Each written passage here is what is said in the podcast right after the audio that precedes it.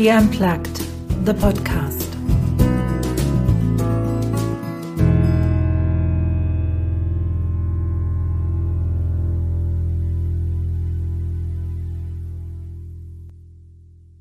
Ich grüße dich zu einer weiteren Folge von She Unplugged, the podcast. Es ist meine Mission, Frauen darin zu unterstützen, ihren Traum zu verfolgen, ihren Traum zu leben ob als CEO eines Unternehmens, als Solopreneur, Entrepreneur oder Angestellte. In Ski Unplugged lade ich Frauen und Männer ein, die von ihren Geschichten erzählen, von ihren Lebensgeschichten, von dem, was gut lief und weniger gut und wie sie da den Weg rausgefunden haben zu dem Punkt, wo sie heute stehen. Und das Mission Statement von meinem Gast heute könnte ich so wie eins zu eins übernehmen und auf meinem Podcast legen. Auch sie hilft Frauen, ihren Traum zu erfüllen. Auch sie ist Unternehmerin und hat die eine und andere schwierige Situation schon gemeistert. Und genau da möchte ich heute reinschnuppern. Genau da möchte ich nachhaken, wie sie das geschafft hat, sich wirklich aus ganz schwierigen Situationen wieder rauszuarbeiten und ihr Business neu auf die Beine zu stellen. Mein Gast heute ist fünffach preisgekrönte Startup-Unternehmerin, ist Speakerin auf den großen Bühnen der Welt, hat die verschiedensten Programme auf die Beine gestellt, wo sie dann die Unternehmerinnen, die Frauen dahin unterstützt, ihren Traum zu leben und halt auch zum Beispiel das Money Mindset zu ändern, was uns Frauen ganz oft ein Stein im Weg ist. Ich begrüße ganz herzlich Nadine Diel. Ich hatte euch ja schon angekündigt, äh, dass ich die Nadine heute im Podcast habe. Und da sitzt sie jetzt. Hallo Nadine. Hallo Anja, vielen lieben Dank für die Einladung. Sehr, ehrt mich sehr, hier dabei sein zu dürfen. Sehr, sehr gerne. Als ich mich so vorbereitet habe auf, auf dich und unser Interview, unser Gespräch, also da muss ich ja schon ganz ehrlich gestehen, da lege ich ein bisschen die Ohren an. was da alles bei dir schon gewesen ist und was du schon alles erlebt hast und aus dem Boden gestammt hast als Unternehmerin, ist wirklich beeindruckend. Und da möchte ich ansetzen. Wo oder von wem hast du denn dieses unternehmerische Gen mitbekommen? Also meine Eltern und deren Eltern waren auch schon Unternehmer. Das liegt tatsächlich in der Familie. Ähm, aber andererseits, das, das ist wirklich etwas, das kommt aus meinem tiefsten Inneren. Also ich würde mal sagen, meine Eltern hatten einfach ein Geschäft. Sie sind, waren Kaufleute, heute sind sie schon pensioniert, hatten einen Laden und in dem Sinn ist das schon das Unternehmerische. Äh, meine Schwester hat auch ein eigenes Business auf Teneriffa. Für alle, die eine Winterunterkunft suchen im Schönen, da ist sie zuständig. Und bei mir ist es aber wirklich so, da sprudelt immer von neuen Ideen. Also ich entwickle da auch immer was weiter und was Nächstes. Und genau, das, das Unternehmerische ist fast spannender als das Geschäft führen per se. Und das ist vielleicht ein bisschen der Unterschied. Okay. Jetzt, wenn du so sagst, du sprudelst immer von neuen Ideen, das kann ja ein Segen und auch ein bisschen ein Fluch sein. Das stimmt. Wie, wie löst du das? Weil die Idee ist ja eigentlich, man, man kreiert ein Produkt oder ein Unternehmen und dann darf das auch erstmal wachsen ähm, und erfolgreich werden. Das ist ja selten über Nacht. Wie schaffst du das, da deine Kreativität? Oder vielleicht legst du ja keine Zügel ein. Ich weiß es nicht. Wie machst du das? Ja, das ist eine sehr gute Frage. Also ich denke, das eine ist, dass man dann einfach schaut, okay, welche Prozesse, die ich mache, kann ich outsourcen. Das heißt, wenn das Unternehmerische dann eher das Management wird, dann, ich habe zum Beispiel eine VA, die macht einiges bei Social Media. Ich habe sicher andere tolle Menschen in meinem Leben, die Design übernehmen. Das ist jetzt nicht so meine äh, äh, meine Stärke und einfach alles, was nicht meine Stärke und meine Leidenschaft ist, das versuche ich dann zu übergeben. Und in den Businesses, die wir auch in Israel hatten, zusammen mit meinem Mann, also da war in jedem Business einfach dann ein Geschäftsführer oder Führerin eingesetzt. Ähm, genau, so so hat man dann wieder neue Zeit, Neues zu bewirken. Aber es stimmt schon auch, dass ich vieles gleichzeitig mache und dann werden Dinge einfach nicht fertig. Ich habe viele angefangene Projekte, das stimmt schon auch. Ist das ideal? Nein, aber macht es Spaß? Ja.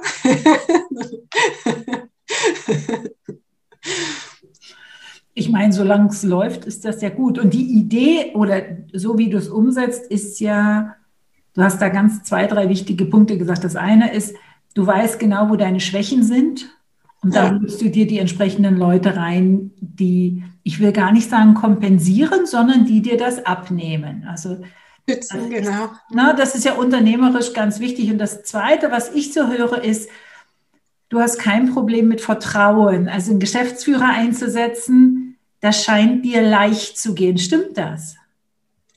Äh, ja, auf jeden Fall, weil ich weiß ja, dass ich eben energetisch nicht alles alleine machen kann und da gibt es ja auch keine Alternative und äh, das zu übergeben und ich möchte ja in dem Sinne nur mit Menschen arbeiten, denen ich vertrauen kann. Ähm, nicht immer war das auch ideal. Da sind sicher auch einige Dinge vorgekommen. Wir wussten auch von, wir wussten auch von einem Geschäftsführer, der immer so ein bisschen was genommen hat. Oh, aber andererseits, wenn man das dann einfach einkalkuliert, was er aber doch geleistet hat, dann haben wir einfach gesagt, ja gut, dann ist das wie ein Teil des Preises, in dem Sinn in seinem Lohn integriert, weil er hat wirklich einfach viel gute Arbeit geleistet. ja. Von dem her, ja, dann darf man auch mal ein Auge zudrücken, wenn es für beide stimmt. Wusste der, dass du das wusstest? Ich nehme an, er hat es angenommen. okay, also da, okay, das, das ist spannend, das ist spannend. Jetzt weiß ich ja auch, und deshalb wollte ich auch ein bisschen in diese Vertrauensschiene rein. Jetzt weiß ich, ihr hattet, also du und dein. Vielleicht, vielleicht kann ich das noch dazu schieben. Das, das, also die Unternehmen in Israel waren vor, vor allem von meinem Mann und mir zusammen. Und er hatte diese Einstellung, ich war überhaupt nicht diese Einstellung, ich fand das zuerst eine Katastrophe. Aber dann hat er mir das erklärt und weil es einfach ökonomisch Sinn macht, solange die Rechnung stimmt, dann habe ich wie einfach diesen neuen Mindset angenommen, dass ja, eben wenn es unter dem Strich stimmt und wenn es akzeptabel ist, dann geht das so. Ja. Also es ist wirklich ein spannender Mindset, weil er birgt ganz viel Potenzial und er birgt auch ganz viele Gefahren. Jetzt weiß ich, dass du und dein Mann auch Vertrauensbruch erlebt habt. Ja. Dass ihr also ähm, so wie ich das jetzt aus der Geschichte gelesen habe, dass es da also einen Diebstahl gab und äh, dass der in einer Größenordnung war, der also wirklich auch geschadet hat.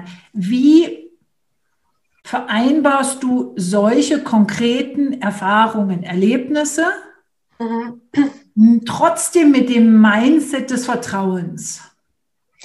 Ja gut, also diese, dieser Vorfall, das war etwas anders. Das war auch sehr viel gravierender. Das war ein Kunde, nicht ein Mitarbeiter oder so, ah. das war ein Kunde. Ähm, der hat vieles bestellt, auch Maschinen, die wir für ihn importiert, also aus dem Ausland importiert hatten. Und dann hat er uns einfach, in Israel hat man damals oder immer noch mit Schecks gearbeitet, dann hat er uns so Schecks gegeben für das ganze Jahr. Die ersten zwei waren okay und deshalb haben wir dann im Meer geliefert und dann sind die, die anderen, dann waren dann nicht mehr okay. Und als wir danach schauen oder den, die, die Person besuchen gegangen sind, dann standen wir da und auch andere standen da. Die, er hat einfach Baumaterial und Baumaschinen gekauft, also große Stücke und da war er einfach weg damit, nicht mehr zu sehen. Und ja, in dem Sinn haben wir das waren damals 70.000 Shekel in den Sand gesetzt. Das sind umgerechnet ungefähr, soll ich sagen, ungefähr 20.000 Euro. Mhm. Das ist nicht so, das wäre nicht so schlimm gewesen, wenn da nicht die Bank das Vertrauen in uns ähm, verloren hätte. Das heißt, das Richtige ökonomisch für die Bank und für uns, das, das Richtige wäre gewesen, eine Art eine Überbrückungskredit zu geben, weil vermögenswertmäßig hatten wir ja ähm, hatten wir das Vermögen und Cashflow-mäßig äh, wussten wir, dass wir das ungefähr zwischen sieben und neun Monaten wieder herein herwirtschaften hätten können. Aber was dann passiert ist, dass die Bank, anstatt uns diese Toleranz zu geben, haben sie einfach jedes Darlehen, das ausstehen war, haben sie dann einfach gesagt, so jetzt müsst ihr per sofort alles zurückzahlen. Und dann ging das gar nicht mehr. Und das hat dann auch Stress ausgelöst, vor allem bei meinem Mann und Burnout und so ist dann diese ganze Geschichte ja einfach weniger optimal ausgegangen. Und ja, du fragst, wie, wie kann ich noch vertrauen? Ich denke, nicht vertrauen zu können, ist nicht ein schönes Leben. Also man muss doch eine, ein Urvertrauen, ich, soll ich sagen, man kann ja schauen, wo sind meine Grenzen, was gebe ich wem. Ein Vertrauen wird, ist auch etwas, das man aufbaut und wo man sich auch absichern kann in einem gewissen Rahmen. Also wir haben diesen, diese Person ja dann auch, es war spannend, wir hatten einen ganzen, äh, einen ganzen Lastwagen voller Ware für diese Person unterwegs und dieser Lastwagen hatte eine Panne und ist dann zurückgekehrt. Das heißt, eigentlich haben wir auch Glück gehabt, so der liebe Gott hat uns geholfen. und äh, ja, aber eben, es gibt halt immer eine, ein, es gibt immer faule Äpfel. Aber das heißt nicht, dass man keine Äpfelbäume mehr pflanzen sollte. Das, das, so, so kann man nicht mehr wachsen. Also wenn man der Angst mehr Energie schenkt als dem Vertrauen, da kommt man nicht vorwärts und da, da kann man auch nichts verwirklichen. Weil die Angst ist einfach das, was uns am meisten zurückhält. Ja, ja, ich stimme dir zu. Uh, und gleichzeitig finde ich es bewundernswert. Also dass das natürlich im unternehmerischen Sinne das ganz eine logische Entscheidung ist, sonst kannst du kein Unternehmen führen, wenn du das irgendwo nicht mal auf Vertrauen aufbauen kannst zu deinen Mitarbeitern, zu den Kunden, zu dem Umfeld, ne, das ist klar. Und gleichzeitig ist es, ist es doch nicht einfach, es wegzustecken. Ne? Besonders, und das habe ich herausgelesen, es hat deinen Mann sehr, sehr schwer getroffen. Also du hast es jetzt auch nochmal angesprochen, der ist dann ins Burnout gegangen und dann habt ihr ja eine Entscheidung getroffen. Du schreibst im Sinne von, ich musste mir überlegen, verliere ich meinen Mann, den Vater meiner Kinder oder die Unternehmen? Ja, genau. Ja, das war, also das hat sich dann diese Cashflow Gap und dieser Stress mit den Banken, weil wir hatten ja sechs Unternehmen und was wir da reingenommen haben, dann haben wir viel Cash einfach gehandhabt, einfach ohne die Bank. Dann haben wir einfach genommen und bezahlt oder so. Und das ging auch eine Zeit lang gut, aber es war halt viel Stress. Ähm, ich muss sagen, mein Mann war sehr kreativ dabei und hat auch, und auch die Kunden, also unsere Lieferanten waren auch sehr tolerant, die einfach gesagt haben, ja klar, gebt uns direkt und ja, das, äh, das ging dann es ging dann einfach. Aber das waren deshalb eineinhalb oder fast zwei Jahre, die, das, die sich da so hinausgezogen haben. Und dann, jetzt geht's wieder, jetzt geht's wieder nicht und wieder. Und das, das war einfach wirklich Stress. Und dann hat mein Mann einfach irgendwann gesagt, ich kann nicht mehr, ich kann nicht mehr. Wenn ich denn das Auto in einen Baum fahre, dann hast du so und so viele Millionen Versicherungsgeld und dann, äh, dann habt ihr was davon. Da können wir was retten. Und dann wusste ich, okay, jetzt muss ich da was anderes retten. Und ich wusste einfach mit unserem Wissen, mit der Erfahrung, Unternehmen kann man immer wieder aufbauen. Das sehe ich jetzt gerade. Ich bin ja wieder am Aufbau meines Unternehmens. Und eben heute hatte ich gerade eine Sitzung bezüglich eines anderen Unternehmens und das scheint ganz gut auszusehen. Ähm, das wäre dann auch wieder zusammen. Also jetzt, das jetzige Geschäft ist meines, aber das andere wäre dann wieder zusammen oder vor allem von meinem Mann. Ähm, ja, ich wusste einfach, okay, wir müssen auch einfach, dass er weg, ganz weg kommt von da, weil solange er, also wir da weiter sind in Israel, kommen die Leute zu ihm, hey, was ist hier, was ist da, oder versucht man noch das und das und das zu retten und der Stress geht einfach nicht weg, der ist einfach dann noch mehr da. Und dann haben wir gesagt, weißt du was, lass uns Koffer packen und gehen und dann starten wir mal, kannst du dich mal in der Schweiz ausruhen, da sind wir hier einige Jahre, Monate, vielleicht für immer, wer weiß, keine Ahnung. Ähm, ja, einfach, dass er sich zuerst erholen kann und dann, dann schauen wir weiter. Und eben dann ist halt das Geld Geld geblieben und Unternehmen Unternehmen geblieben. Die einen haben wir sozusagen den Geschäftsführern verkauft, sozusagen zu, zu einem ja, sehr niedrigen Preis, weil die hatten ja auch das Geld nicht. Und dann, ja, es, es war einfach alles sehr, sehr schnell dann hopp, hopp. Und für mich war einfach Hauptsache raus hier. Genau, einfach mit dem Vertrauen und dem Wissen, dass Geld und Unternehmen können wieder kommen. Die Gesundheit geht vor. Woher hast du die Kraft genommen, um das, also du hast ja nicht nur da eine Entscheidung getroffen, sondern du hast ja eigentlich auch deinem Mann an der Stelle wirklich an die Hand genommen, hast gesagt, du, jetzt, jetzt ist Feierabend. Den Baum, den brauche ich nicht. Mhm. Andere Lösung, Plan B oder C oder D oder wo auch immer, aber zusammen. Woher hast du diese Kraft genommen? Nicht nur in der Zeit vorher, wo das dann so schwierig war, das hat sich ja, du hast ja gesagt, über Jahre hingezogen dann, sondern dann auch noch mit dem Umzug und dem Neustart. Wo ziehst du deine Kraft her? Aus meiner Wahrnehmung hatte ich gar keine andere Wahl. Also vielleicht hätten andere anders gewählt, aber aus meiner Wahrnehmung hatte ich gar keine andere Wahl. Ich wusste, okay, jetzt liegt es an mir, die Familie zu ernähren, zu schauen, auch in der Schweiz. Niemand sprach wirklich Deutsch, also auch die Kinder nicht wirklich. Die größeren zwei so ein bisschen Schweizerdeutsch, ist ja auch nicht das, was man in der Schule spricht.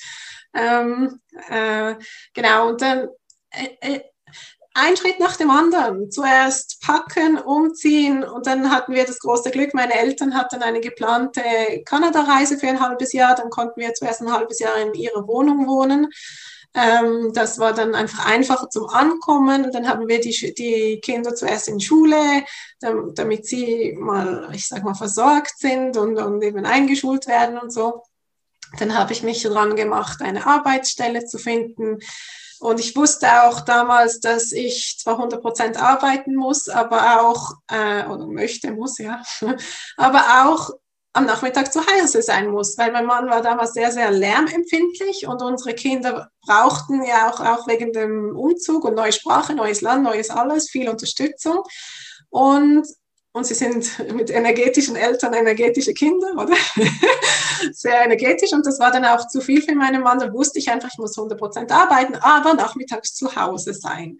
Und pre-Corona war das gar nicht so einfach. Das war einfach wirklich nicht akzeptabel. Ich habe an zwei verschiedenen Orten angefangen zu arbeiten. Eines war sogar ein Startup für Remote Working, also ein Startup, das eine App entwickelt hat für Remote Working. Fand, das geht aber gar nicht, dass du jetzt um zwei nach Hause gehst und dann deine Stunden nachholst. Oder ich habe gesagt, lass Stunden Stunden sein. Was sind die Ziele? Ich erreiche sie, oder? Kommt, ist ja nicht, ist ja meine Sache, wie viele Stunden ich dafür, dafür brauche. Aber anyways, dieser Mindset war gar noch nicht, gar noch nicht präsent.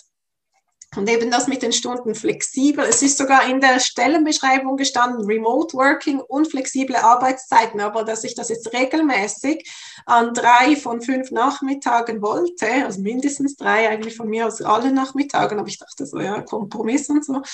Ähm, ja, das ging einfach nicht. Und deshalb war für mich klar, dass ich mich wieder selbstständig mache. Dann kann ich selbst aussuchen, wann, wie viel, wo und wie ich arbeite. Und das war dann eine leichte Entscheidung nicht unbedingt leichte Umsetzung, weil da kam so, okay, wo kommen die Kunden her, was mache ich jetzt, etc. Ähm, genau, aber das war einfach wirklich so, okay, what's next, what's next? Einfach ein Schritt nach dem anderen und ähm, ja. Und ganz oft ist es ja so, ich mache einen Schritt nach dem anderen, um aus der heißen Krise rauszukommen. Und so diese typische ähm, Situation, man, na, man arbeitet fünf Tage durch und am Wochenende ist man krank. Oder man arbeitet hart und dann in den Ferien ist man krank. Gab es denn bei dir wirklich nie eine Situation, wo du gesagt hast, ich kann nicht mehr, ich will nicht mehr, ich weiß irgendwie. Uch. Also krank bin ich tatsächlich seit, also nie wirklich gewesen und Grippe und so vielleicht mal oder mal eine Erkältung, aber nein, ich habe keine Zeit zum Kranksein. ist auch eine Pragma. Also ich muss, okay, wenn du mir den Mindset, Nadine, gibst, ne, also für diese Krankheit, das habe ich nämlich 13 Jahre geübt, die Krankheit interessiert sich bei mir da nicht so dafür. Keine Zeit für dich. Also ich bin der festen Überzeugung, dass das so geht, dass wir mit dem Mindset wirklich die Krankheit oder was auch immer voraus also außen lassen können. Ich habe dazu auch mal ein gutes Buch gelesen von Louise Hay, You Can Heal Your Life. Da gibt es auch eine deutsche Ausgabe dazu. Mhm. Ähm, ja, einfach seit ich das verstanden habe. Ich hatte mal Rückenschmerzen regelmäßig und dann habe ich gesehen, ha, okay, jetzt weiß ich, welche Affirmation ich sagen darf, wenn ich das wieder habe und zack. Und das mache ich mit meinen Kindern und die Kinder sind nie krank. Ja, Du hast doch gefragt, ob, ich dir nie einen Zusammenbruch oder so hätte. Also ich kann schon sagen, ich war in Situationen, da habe ich geweint, da wusste ich nicht, wie, wie weiter, ich wusste nicht, äh, wie wir Geld für das, den Monat haben. Aber das sind dann wie so Outlets, da, kann, da darf man auch mal weinen und sagen, okay, ich weiß nicht weiter und dann, ähm, und dann sich wieder beruhigen und so, okay, was sind meine Möglichkeiten? Ich habe dann auch Hilfe von meinen Eltern bekommen und dann habe ich auch mal an eine gemeinnützige Institution äh, angeschrieben. Und äh, ja, also da darf man auch, da darf man auch Hilfe annehmen und nach Hilfe fragen. Und das finde ich genauso wichtig. Und das ist etwas, das ich in der meiner Money EQ, also EQ für emotionale Intelligenz, ähm, was ich lehre, dass das, oder das steht auch in der Bibel, ask and you shall receive. Also wenn du danach fragst, dann erhältst du es auch. Und es gibt viele Dinge, zum Beispiel am Anfang konnten wir uns keine Nachmittagprogramme für die Kinder leisten. Also sei es Fußball, Tanz, Ballett, was auch immer, das pff, war jenseits von unserem Budget. Und dann ist ja nicht die Frage, okay, kann ich das ja oder nein, oder ich kann das nicht und deshalb nicht, sondern wie kann ich es? Und das ist eben auch diese unternehmerische Frage oder diese Mindset-Frage. Wie geht das? Und ich habe dann einfach die, die Tanzschule angerufen und gesagt, hey, ich habe hier drei Kinder, mein Sohn möchte gerne Hip-Hop, meine Töchter möchten gerne Ballett. Ich habe eure Webseite gesehen, ich bin Marketingstrategin. Gäbe es eine Möglichkeit, dass ich euch mit der Webseite helfe und dass die Kinder dann tanzen dürfen. Und ich meine ganz allgemein, ob jetzt ein Kind mehr oder weniger mittanzt, macht ja der Ballettschule nichts aus. Und, und ich habe ihm tatsächlich mit dem Marketing geholfen. Und ja, und deshalb, man muss nicht immer Geld haben, man muss, sondern, also auch, das habe ich von Tony Robbins, if you don't have the resources, be resourceful. Das ist auch eine unternehmerische, ein unternehmerisches Nugget ja, einfach frag, wie geht's, weil es gibt immer einen Weg. Du musst einfach dich fragen, bist du dafür offen? Mhm. Hast du den Mut nachzufragen?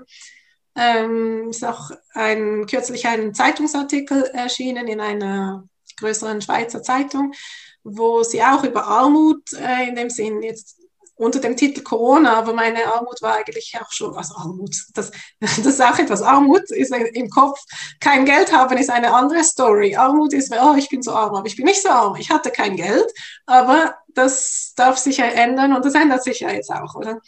Aufbau des Unternehmens. Und deshalb, dass du, wenn du jetzt du meinst, du hättest kein Geld, dann kannst du dich fragen, ja, was habe ich denn sonst? Du hast ein Netzwerk, du hast dein Wissen, deine Talente.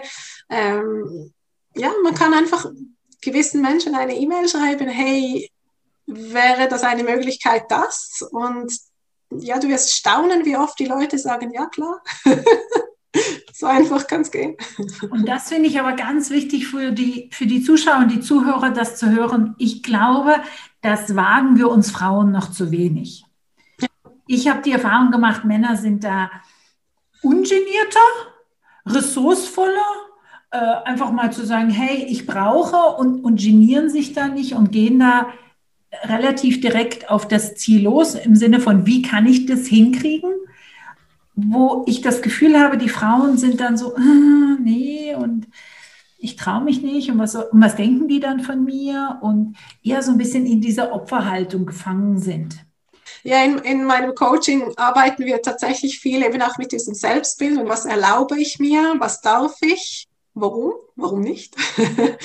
ähm, und dann einfach, in, einfach eine neue Rolle annehmen oder sich zuerst überlegen, visionieren, sich selbst designen, wie sieht mein Millionär selbst aus, mein Millionärinnen-Dasein, mein, mein, mein erfolgreichstes, gerade heute habe ich einer Coachie geholfen, sie meinte, ja, was heißt das, wenn, was würde jemand denken, wenn ich, wie ich auftrete. Und dann habe ich gesagt, ja, wenn du dich so wohl fühlst, wie du jetzt gerade auftrittst, dann mach das einfach mal zehn Schritte größer. Das heißt, wenn dich jetzt zehn, wenn du auf deiner einer Bühne stehst, also sie selbst hat auch ein Coaching-Business und dann habe ich gesagt, ja, dann seh dich einfach mal auf einer Bühne stehen mit 10.000 Menschen, die dir jetzt zuhören. Wie siehst du dann aus? Und dann so, oh. und einfach diese Gedankenübung und deshalb ist ja auch das Coaching so toll, dass man, dass man einfach mal in Gedanken sich alles erlauben darf und wenn man das in Gedanken zuerst mal durchspielt, dann wird es schon in der Praxis sehr viel einfacher. Da kann man es zum Beispiel mal mit Freunden oder Familie, so du, was meinst du, wenn jetzt und so.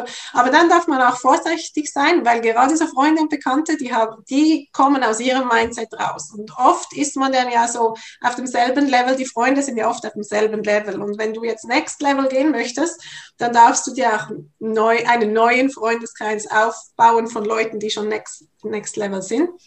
Und da kannst du einfach eben mit diesen Mastermind, Next Level Leuten sprechen, so, hey, jetzt mache ich das, jetzt schreibe ich ein Buch, jetzt mache ich einen Auftritt, jetzt mache ich ein Webinar, ich habe jetzt eine Gruppe live geschaltet, whatever, was auch immer, dann einfach ein Feedback von seinem Mastermind Gruppe zu bekommen und dann so, ja, toll. Und dann eben am Anfang hast du halt deine Mastermind-Freunde in deiner, sag mal, Facebook-Gruppe oder in deinem Webinar, die dir mal zuwinken und sagen, ja, das ist super. Und das gibt dann auch wieder das Vertrauen, dass man eben, wie gesagt, aufbauen darf und kann.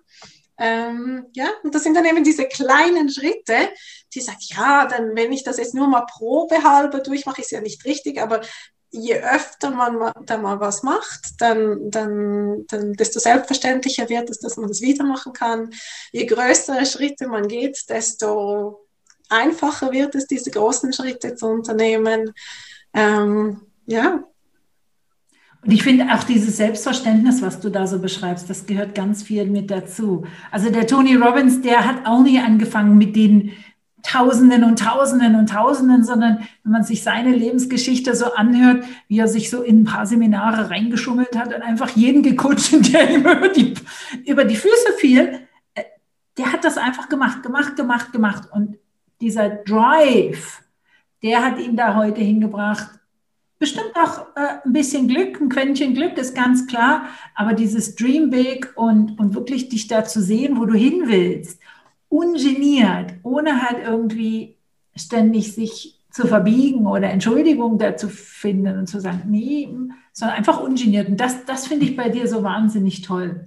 Ich kann hierzu noch eine Anekdote erzählen. Und zwar, als wir in der Schweiz da ankamen, war eine meiner Spezialitäten das Funnel Building, also die, ja, im 2018 war das noch für sehr wenige inklusive Marketing Professionals ein Begriff. Mhm. Und dann dachte ich, ha, gut. Dann habe ich mich Funnel Flow Architektin genannt, was ja eigentlich Online Business Strategin heißt. Aber ich habe mir das Wort Funnel Flow Architektin ausgedacht. Und dann habe ich das gegoogelt, ob das gibt und LinkedIn und so. Und dann habe ich gesagt, ha, das gibt noch gar nicht. Und dann konnte ich mit gutem Gewissen sagen, ich bin die weltbeste Funnel Flow Architektin, weil ich auch die Einzige bin.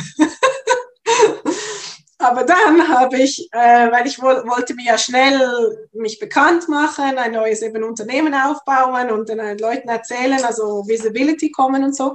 Und dann bin ich an alle möglichen Marketing-Events, also so, ja, die es damals halt noch gegeben hat, so pre-Corona.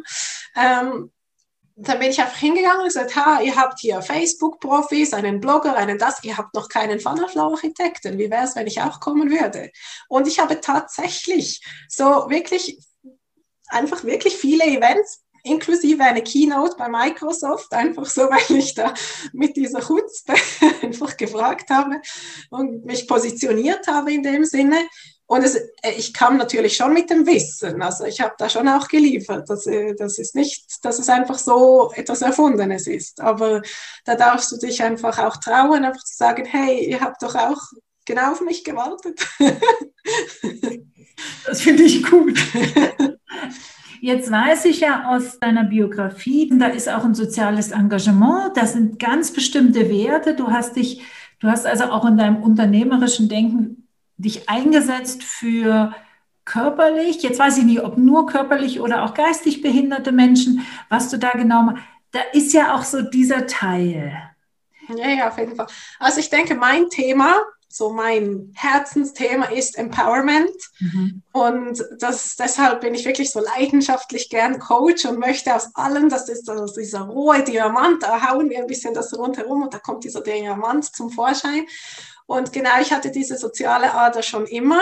Ähm, und habe schon sehr früh, also ungefähr mit 16, habe ich angefangen, mich sozial zu engagieren oder vielleicht 14 sogar.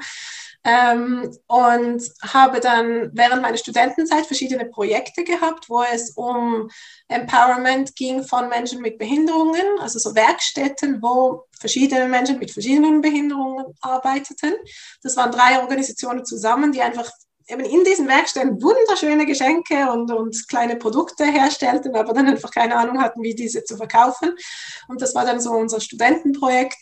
Und ich habe auch in einer feministischen Organisation gearbeitet. Da waren eben viele so Hausfrauen, auch ohne Bildung und Ausbildung in Israel damals, die einfach eben sich nicht trauen im, im Stil, sie wussten, ihr Mindset war, ich weiß nichts, ich kann nichts, ich bin nichts. Und dann ging es darum, der Titel war, äh, das ging, es geht eben so schön auf Hebräisch, aber der Titel war ein bisschen, die Frauen kochen ihr Business. Und es ging einfach darum, sicher kannst du was, du machst ja zu Hause und sei es putzen, kochen, erzieherisch etc.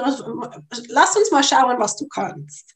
Und dann, was du gerne machst. Und dann schauen wir einfach, was sind die nächsten Schritte. Und ja, als Studentin war ich da einfach eine Begleiterin und eine mit, äh, habe mich sehr engagiert, mit eben engagiert. Und dann eines meiner Businesses, das habe ich im 2013, 12, 13 angefangen. Das hieß Accessible, das war ein Startup. Und da ging es darum, um barrierefreien Urlaub für Menschen mit Behinderungen ähm, zu ermöglichen. Und damals, das hat sich heute auch ein bisschen schon geändert, aber noch nicht so, noch nicht perfekt, aber anyways, damals war es das Schwierigste war zu wissen, was ist überhaupt barrierefrei. Und zwar für die Menschen mit Behinderung, die Barrierefreiheit suchten. Sie wussten nicht, da muss man jeden Ort einzeln an, an, anrufen und sagen, hey, habt ihr oder seid ihr so eingerichtet oder so. Und das ist natürlich mühsam. Und dann wollte ich wie einen Index mit dieser App machen, wo einfach die Businesses sich eintragen können, ja, wir haben das, wir haben das, also so und so sieht es aus, Fotos hochladen etc., sodass die Menschen äh, Informationen hierzu haben. Das war gut und schön, das war so der erste Teil der Idee, aber dann äh, die Businesses, obwohl sie auch wollten, sie hatten doch keine Ahnung, was für Bedürfnisse da sind. Und da durfte auch auf dieser Seite auf Aufklärungsarbeit ähm, verrichtet werden. Und genau das war Accessible, ein fünffach preisgekröntes international, also international preisgekröntes Startup. Das hat mich da verschiedene Kon äh, Konferenzen gebracht in Lissabon Web Summit, in Smart and Safe Cities Tel Aviv und Innovative City Conference in Nizza und andere. War wirklich eine super tolle Zeit. Das Ding ist aber, dass ich während der, dieser Zeit schwanger war und danach mit dem Baby an diese Konferenzen ging und ich denke, dass ich kein Investment, viel Anerkennung, aber kein Investment erhalten habe aus dem Mindset, dass, hey, aber wie machten die das mit deinem Baby? Und anstatt, dass die mich gefragt hätten, hey, wie machst du das mit dem Baby? Weil ich bin ja auch mit dem Baby da an diese Konferenzen gegangen und meine Babys haben da sehr gut mitgemacht. Und wenn du dann meine Kinder vielleicht so in 20 Jahren dann mal interviewen möchtest, dann ja, sie haben tatsächlich schon ihr unternehmerisches Dasein, falls sie sich dann darüber darüber, äh, dafür entscheiden würden, tatsächlich schon sein Baby mitbekommen. ja, das, äh, ja. Aber auf jeden Fall, genau, ist dann, deshalb habe ich dann umgeschult, einfach wieder auf eben Online-Marketing, weil ich einfach dieses Investment nicht bekommen hatte. Und das war ein bisschen schade. Aber kann noch werden. Die Idee ist immer noch super gut. Das Startup ist nicht umgesetzt und ich durfte für mich dann einfach eine Auszeit nehmen, mir überlegen, okay, was stimmt jetzt für mich. Das Ding ist auch, damals brauchte ich ungefähr eine Million Dollar, um das umsetzen. Aber heute, wo wir auch technologisch viel fortgeschrittener sind, und wir sprechen hier nur über fünf bis sieben Jahre, die jetzt vergangen sind, ähm, wäre es schon viel, viel günstiger. Also mit ungefähr 250.000 bis 500 könnte man das jetzt umsetzen. Genau. Aber wenn du mich fragst, jetzt gerade, hier ist das Geld, dann müsste ich zuerst wirklich Zeit freischaufeln. Aber es ist mir sicher ein Anliegen, da weiterzumachen. Und auch heute bin ich sozial engagiert für jede Coachie, die sich äh, bei mir, die, die ein Coaching bei mir bucht, äh, unterstütze ich Yolanda Böhis The Girls Project in Ghana Ähm, Jolanda Böh ist auch eine Coachie von mir und sie ganz am Anfang so, oh, ich weiß nicht, vielleicht mache ich mich selbstständig, ich hätte hier ein Quantum Healing Business, aber sie ist fest angestellt als Rettungsschwimmerin. Ähm, und dann nicht nur hat sie auch das Quantum Healing Business auch aufgemacht und hatte ihren ersten Kunden, der Millionär war. Und sie so, okay, here you go, Universum macht lustige Dinge. Ähm, aber auch hat sie diese ähm, Non-Profit Organisation gegründet und ich bin jetzt eine, für jede Coachie gebe ich da dann etwas für dieses Projekt. Und das ist wirklich, die macht super Dinge, also sie machen Aufklärung für äh, Menstruation Poverty, das heißt, dass Mädchen in Ghana ähm, aufgeklärt werden, was Sanitätsbinden sind. Und sie haben da mehrfach verwendbare Sanitätsbinden, wie man sie auswaschen kann und so. Dann kriegen die Mädchen da so ein Paket davon und die Eltern und Familien werden auch aufgeklärt, dass das gar nicht so schlimm ist und dass das gut ist. Und so mit diesen Sanitätsbinden können dann die Mädchen geschätzte zwei Jahre ähm, also nein, durchschnittliche zwei Jahre länger die Schule besuchen, was natürlich ein Riesenunterschied ist. Und deshalb für jede fünf Euro können, kann ein Mädchen zwei Jahre länger in die Schule. Für jeden Coachee spende ich 25 ähm, Euro wow. oder Franken. Das sind dann pro Coachee fünf Mädchen, die zwei Jahre länger in die Schule gehen. Und ich habe schon gesagt, wenn es so weitergeht, dann wieso nicht 250? Also, also das ist, das ist super. Das ist, ich finde das so schön, wenn du das so beschreibst. Also es ist wirklich diese, dieses was ich raushöre, dieses Bedürfnis auch zurückzugeben, wenn du was siehst, wo auch ein Bedarf ist. Ob das jetzt früher dann bei den, bei den Re in der Reisebranche war, was ich also total cool finde. Also du beschreibst ja im Grunde genommen deine Mission wirklich, also auf Deutsch geht das nicht so, aber to empower women. Mhm. Und ich könnte mir vorstellen, das hat auch ein Stück weit damit was zu tun, was du so selbst erlebt hast. Also so diese Conference-Situation, dass du also nicht das Investment kriegst, weil du da mit Babys hinläufst, das kenne ich alles. Also ähm, mein, ich habe so die Erfahrung gemacht, kompetent und gebildet und dann habe ich einen Babybauch. Und scheinbar fällt dann meine Kompetenz ab und mein Wissen geht auch gerade mit weg. Und das sich wieder aufzubauen und dagegen zu stemmen, zu sagen, Leute, das finde ich jetzt richtig äh, mittelalterlich, wie ihr mich seht, das ist, das ist noch schwierig. Wie können Frauen noch besser da auch in der Gesellschaft die Veränderung selber sein? Also ich denke, ich habe gesagt, mein Thema ist Empowerment, aber das Wort per se beinhaltet ja, dass jemand die Power erhalten muss, was ja dann passiv ist. Und deshalb möchte ich mich auch zu einem gewissen Grad darüber, davon distanzieren. Und ich sage nicht einem Coachie, ich komme und empowere dich, sondern es geht ja darum, dass sie die Power in sich selbst entdecken und entfalten. Und ich denke, das ist das Thema. Und in dem Sinne, wenn du fragst, ja, wie kann jeder sich selbst, dann ist es wirklich zuerst einfach mal sich erlauben zu dürfen, sich einfach in seine Stärke und in ihre Stärke zu stehen und zu wissen, dass, hey, ich kann alles, ich darf alles und niemand sagt mir. Und dann darf man sich eben auch nicht von Familie, Partner, Boss, Vorgesetzten, Teams etc. Dinge sagen lassen. Also ich war jetzt gerade wieder in einem Mastermind, das mehrheitlich mit Männern war. Und dann habe ich gesagt, ja, lasst uns doch für ein gewisses Projekt eine 50-50-Quote anstreben, weil es ging da um Zusammenarbeit, um große Visionen, Beziehungen, Liebe und so. Und ich denke einfach, das geht nicht, wenn das nicht ein 50-50 Repräsentation war. So konkret war ich da eine Frau mit acht Männern.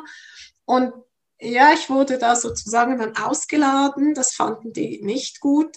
Und dann darf ich auch sagen, ja gut, wenn das für die nicht stimmt, dann, dann darf ich auch sagen, ja gut, dann stimmt das jetzt nicht, dann suche ich, wo es für mich stimmt. Da können Sie machen, was für Sie stimmt und ich mache, was für mich stimmt. Also das heißt konkret, wenn ich in einer Arbeit bin, die nicht mehr passt oder wo mein Chef äh, denkt, meine Kompetenz fällt jetzt mit dem Babybauch ab, dann ist es wahrscheinlich einfach nicht mehr eine gute Arbeit. Und schon klar, dann, dann hängt man da so ein bisschen an dieser falschen Sicherheit, weil man hat ja nicht wirklich eine Sicherheit und ja, ich brauche ja das Einkommen, ich, äh, ich bin ja schon so lange da und da.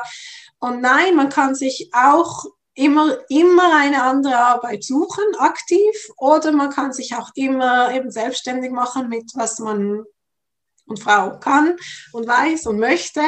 Und ja, es ist ein Schritt und es braucht dazu Mut. Und deshalb ist es ja auch schön, dass man Unterstützung hat. Also ich weiß, es gibt verschiedene, auch staatliche Unterstützung, es gibt Coachings, es gibt Begleitungsprogramme. Also ich bin auch unter anderem Mentorin, Mentorin für das Amt und Wirtschaft des Kantons Zürich und begleite Jungunternehmer und Unternehmerinnen. Und da kommen wir wieder zu dem Thema, was wir vorher erwähnt haben, dass man sich da die Hilfe auch nimmt.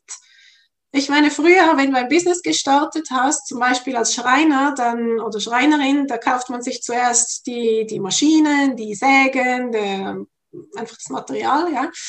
Und heute, wo ja so viele online arbeiten und selbst als Coaches unterwegs sind oder ihr, auch einfach das Erste, wo, wo zum Investieren ist einfach mal der Mindset. Weil oft auch für Menschen, die sich selbstständig machen, da bleiben sie in diesem Arbeitnehmer-Mindset und verstehen nicht, hey, jetzt mache ich das Marketing, jetzt mache ich den Verkauf, jetzt mache ich den Kaffee, jetzt mache ich eigentlich alles. Und einfach dieser Switch von, ich bin jetzt wirklich voll Verantwortung, verantwortlich dafür und ich darf auch alles und ich erlaube mir alles. Und gerade beim Thema Verkauf und Vertrieb haben viele da auch noch Hemmungen. Ja, ich kann schon ein Produkt verkaufen, aber mich selbst, meine Services, was soll ich denn da sagen?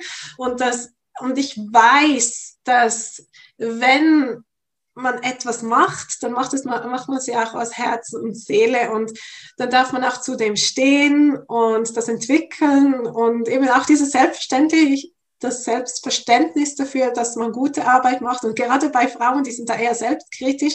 Ich meine, wenn du das nicht gut kannst, dann biete es nicht an. Aber wenn du es anbietest, das heißt, dass du es gut kannst. Oder umgekehrt, wenn du etwas gut kannst, dann biete es biete es an. Zum Beispiel, ich bin jetzt eine, die macht gar nicht gerne Administration und gar nicht gerne Buch Buchhaltung und auch nicht gerne Design oder auch wenn ich es gerne mache, das kann ich nicht gut. Da bin ich doch froh, wenn mir das jemand macht.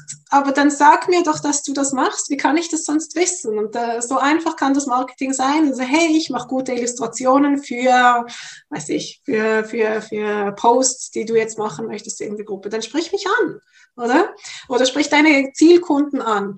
Und ja, das darf dann einfach dieser, dieser Mindset-Switch. Also das Erste, was ich allen empfehlen möchte, ist wirklich in sich selbst zu investieren, in das Selbstvertrauen zu investieren, das Aufbauen, vielleicht auch die, in die eigenen Produkte und Services. Wie bin ich jetzt die beste Buchhalterin? Was macht mich speziell und spannend? Vielleicht kannst du dir auch einen spannenden Namen kreieren habe ich auch schon gute, gute ähm, Namen gesehen. Äh, und dann einfach irgendwie, was macht euch speziell? Auch vielleicht ja, ein spezielles Auftreten oder ein Geschenk, das du da den Leuten rausschickt oder irgendetwas, das Aufmerksamkeit erwähnt. Ja gut, das sind dann schon die Details, aber du darfst einfach alles.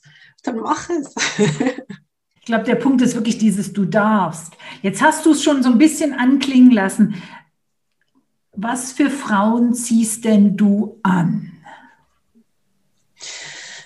Hm, gute Frage. Ich denke, das sind Menschen, die wissen, dass sie mehr Potenzial haben, als dass sie leben und jetzt den Schlüssel suchen von, ja, wie komme ich denn dahin? Ja, wie kann ich das jetzt finden und umsetzen?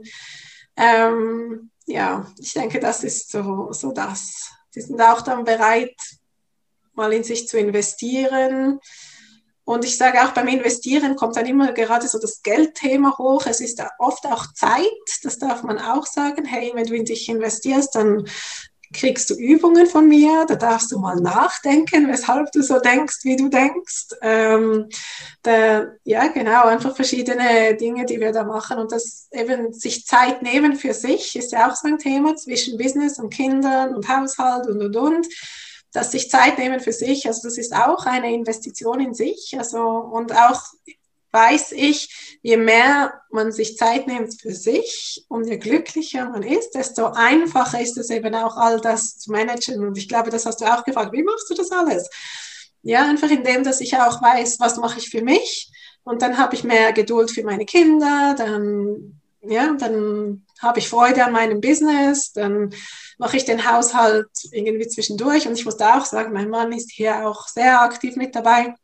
mehr als ich sogar ähm, zu diesem Zeitpunkt, das war mal anders, das könnte sich wieder ändern, das ist also ein bisschen fluid, aber da ich jetzt mehr arbeite als er, ist er kocht immer und verwöhnt uns und macht den Einkauf und genau das Putzen teilen wir uns auch. Auch die Kinder beteiligen sich daran, das ist auch sehr wichtig, dann zu wissen, so, die Kinder dürfen auch was Unternehmen. Und ich denke, gerade das ist auch so ein Change Management. Viele kennen das Wort so ah, agil und Change Management, alles so Buzzwörter, aber setz das mal um jetzt in deinem Familienkreis, wenn es jetzt darum geht, so liebe Kinder, ab diesem Tag dürft ihr die Geschirrspülmaschine ausräumen und dann dann darf man eben auch als Mama oder auch Papa wissen, okay, wenn jetzt die Kinder jetzt übernehmen, dann brauchen Sie eine Anlernzeit. Da investiere ich Zeit, Ihnen das beizubringen. Ja, wie nehme ich das raus? Wo kommen jetzt die Teller hin? Bei uns sind auch alle Teller und Gläser, wir haben so eine Kommode, da ist alles unten. Da, nur oft sind die ja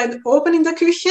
Dann darf man das auch gescheit anders einräumen, sodass die Kinder gut rankommen und dann auch wie ein Budget zur Seite setzen. Und ich weiß, dass wir alle zwei, drei Monate neue Gläser kaufen, weil die einfach immer wieder brechen. Aber das ist wie. du, da, so kann man sich auf die Geschirrspüler schenken. ja, weißt du, aber wenn ich täglich oder manchmal auch zweimal täglich so zehn Minuten bis Viertelstunden spare, das ist viel Zeit. Das ist viel Zeit.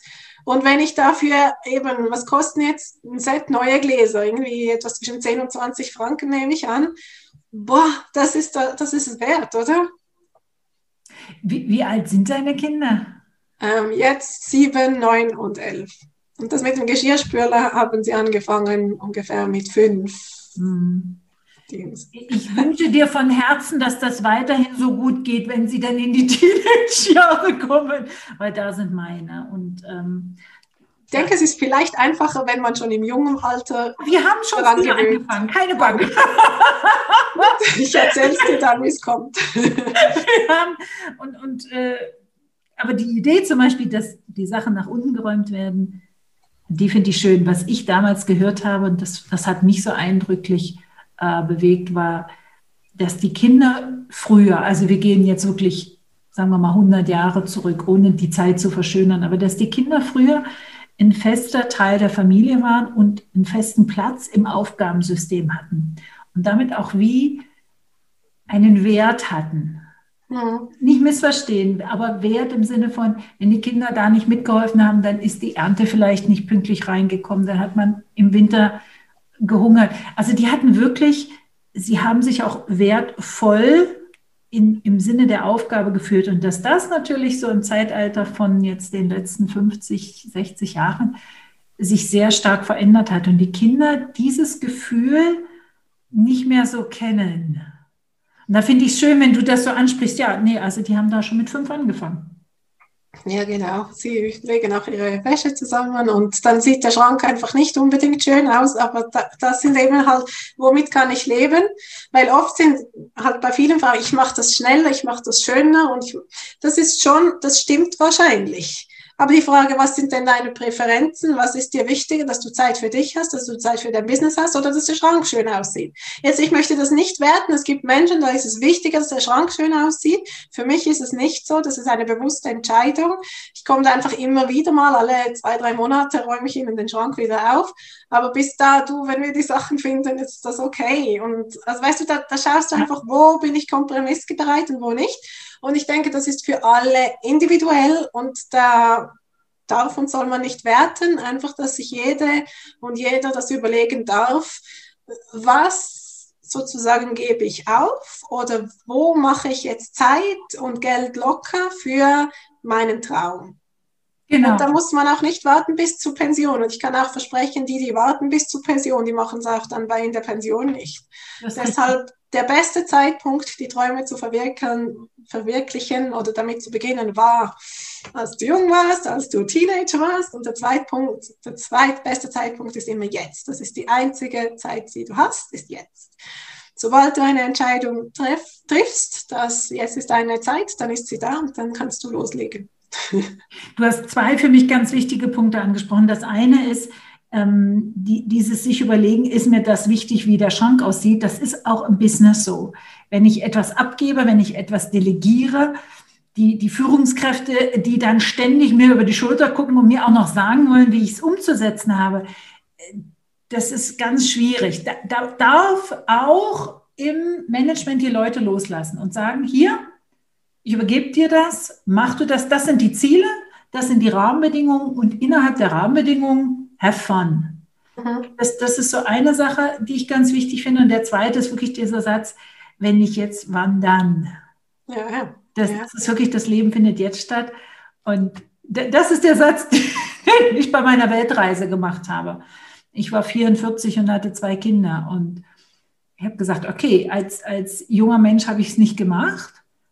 Jetzt mache ich es. Worauf soll ich jetzt noch warten? Auf besseres Wetter? Und wir haben es gemacht. Ähm, wo, wo ist bei dir deine Aspiration im Moment, Nadine? Wo siehst du dich in den nächsten, wovon träumst du jetzt? Ah, schöne Frage. Ähm, es sind eigentlich viele Dinge. Also zum Beispiel habe ich jetzt gerade ein Buch, bin ich am Launchen, das heißt Auf das Geld fertig los. Ein bisschen ein provokativer Titel und je nach Fülle und Mangel-Mindset kann man den anders lesen und verstehen. Also sehr spannend. Ähm, genau, also so Autorin zu werden, war so auch eines meiner ähm, Ziele. Und ich muss sagen, ich habe noch vier weitere Bücher schon zum Teil fast fertiggestellt, also sicher in der Pipeline.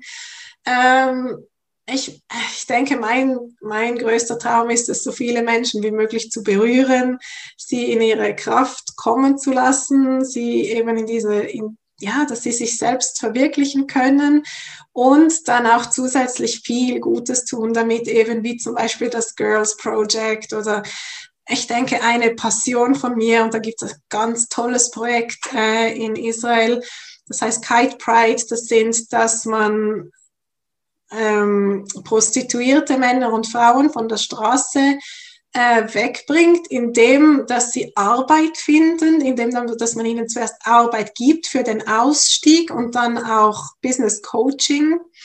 Ähm, ich denke, das ist einfach wirklich eines der traumatischsten Dinge, die es gibt und ich möchte da auch, wie soll ich sagen, Awareness, Bewusstsein äh, wecken. Es ist ein Thema, das berührt mich sehr fest. Ich finde es energetisch einfach auch so dunkel, dass, dass ich mich da nicht recht hintraue. Aber wenn ich eben solche Projekte sehe und was die Menschen da machen, dann möchte ich unbedingt Millionärin werden und Multimillionärin, damit ich diese dann mit Millionen unterstützen kann. Ähm, ja, weil es gibt so viele Menschen, die machen wirklich ja, wie sagt man dem, äh, heilige Arbeit, das ist nicht gut übersetzt, aber einfach Arbeit mit diesen Menschen. Ich, ich sehe mich nicht, das direkt zu machen, aber ich sehe mich absolut da unterstützend tätig zu sein, wo ich nur kann. Und ja, das ist ein großer Traum von mir, in dem Sinne, ja, Zehntausenden, Hunderttausenden damit zu helfen, in ihr bestes Selbst zu kommen. Wow, das, also das ist, glaube ich, wirklich meine Aspiration. Das finde ich ganz schön. Nadine, ganz am Ende vom, vom Podcast frage ich eigentlich immer dasselbe. Gab es eine Frage, die du dir gewünscht hättest, dass ich sie gestellt hätte? Habe ich aber nicht, dann könntest du sie jetzt beantworten. Oder gibt es etwas, wo du sagen möchtest, also das, das muss ich nochmal unterstreichen, das ist mir ganz besonders wichtig.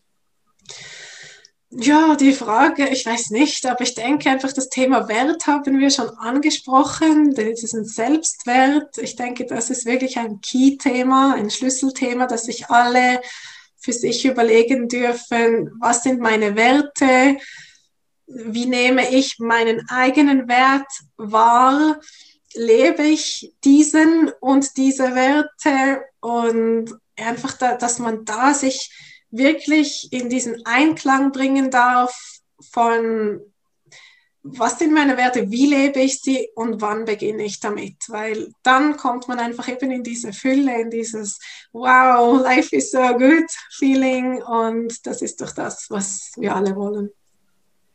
Vielen, vielen Dank, Nadine, dass du in den Podcast gekommen bist. Sehr gerne. Vielen Dank, Anja, für deine Einladung. Hat sehr großen Spaß gemacht.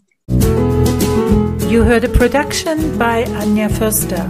Copyright Anja Förster. Music by audionautics.com.